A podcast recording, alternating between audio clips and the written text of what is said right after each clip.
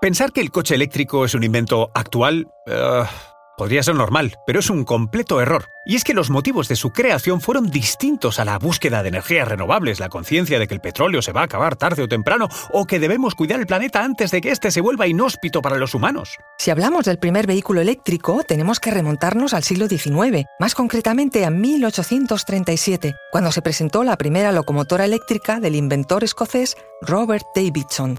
Funcionaba con una pila no recargable y se puso a prueba en la línea de ferrocarril de Edimburgo a Glasgow en septiembre de 1842. Conoce mejor al equipo que protege nuestras costas. Alerta en el mar, el jueves a las 10 un nuevo episodio en National Geographic. Soy María José Rubio, historiadora y escritora. Y yo soy Luis Quevedo, divulgador científico. Y esto es Despierta tu curiosidad, un podcast diario sobre historias insólitas de National Geographic. Y recuerda, más curiosidades en el canal de National Geographic y en Disney Plus.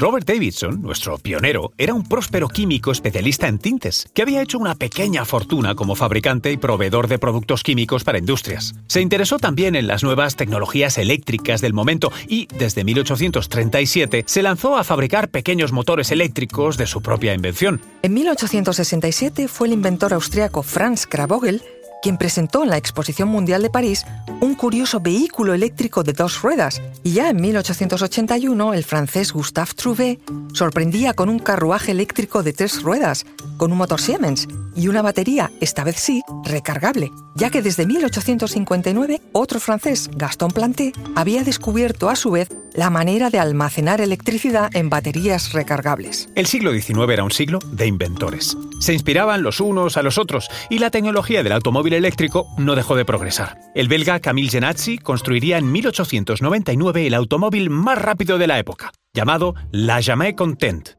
La nunca contenta, un bólido con forma de bala en una aleación de aluminio, tungsteno y magnesio que era capaz de alcanzar los 105,8 kilómetros por hora. En 1885, el alemán Karl Benz crearía el primer automóvil de combustión interna, el conocido Benz Patent Motorwagen, el tipo de motor que se impondría con el paso de los años. Y te preguntarás, ¿qué pasó en España? ¿No se construyó aquí ningún coche eléctrico? Pues sí.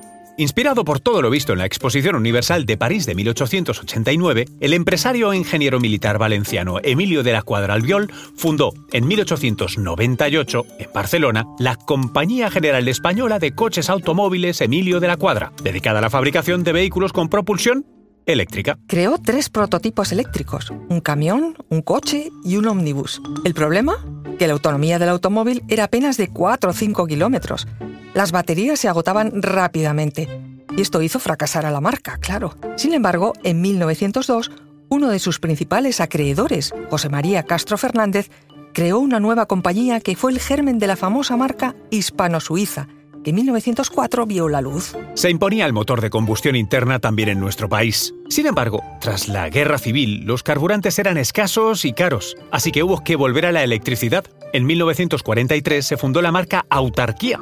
Su objetivo, fabricar y vender exclusivamente coches eléctricos. Y su publicidad hablaba de ventajas que podrían haber sido descritas en pleno siglo XXI. Ideales para ciudad, no contaminan ni hacen ruido, velocidad equiparable a la de los vehículos de motor, requieren menos mantenimiento. Después vendría el singular coche eléctrico llamado DAR, D-A-R, las iniciales de su inventor, Francisco Domínguez Adame Romero, un ingeniero industrial sevillano que lo fabricó en 1946 de manera totalmente artesanal, reutilizando el chasis de un Fiat 508.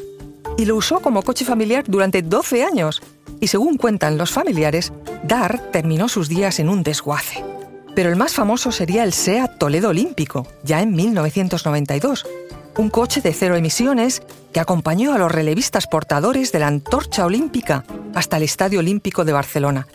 Alcanzaba los 100 km por hora y tenía una autonomía de apenas 65 kilómetros. ¿Por qué hemos tardado tanto en darnos cuenta de que los coches eléctricos son la respuesta? Si ya existía una conciencia de no contaminar, de no hacer ruido, de sostenibilidad, ¿por qué hemos seguido explotando las reservas petrolíferas hasta prácticamente agotarlas? Está claro que la tecnología eléctrica quedó rezagada durante décadas, que el dinero apostó por gasolineras y no electrolineras. Lo importante hoy es que apostemos por diversificar, reverdecer, abaratar y socializar tecnologías más limpias. Estamos a tiempo. Recuerda que Despierta tu Curiosidad es un podcast diario sobre historias insólitas de National Geographic. Disfruta de más curiosidades en el canal de National Geographic y en Disney Plus. No olvides suscribirte al podcast y darle like si has disfrutado con nuestras historias.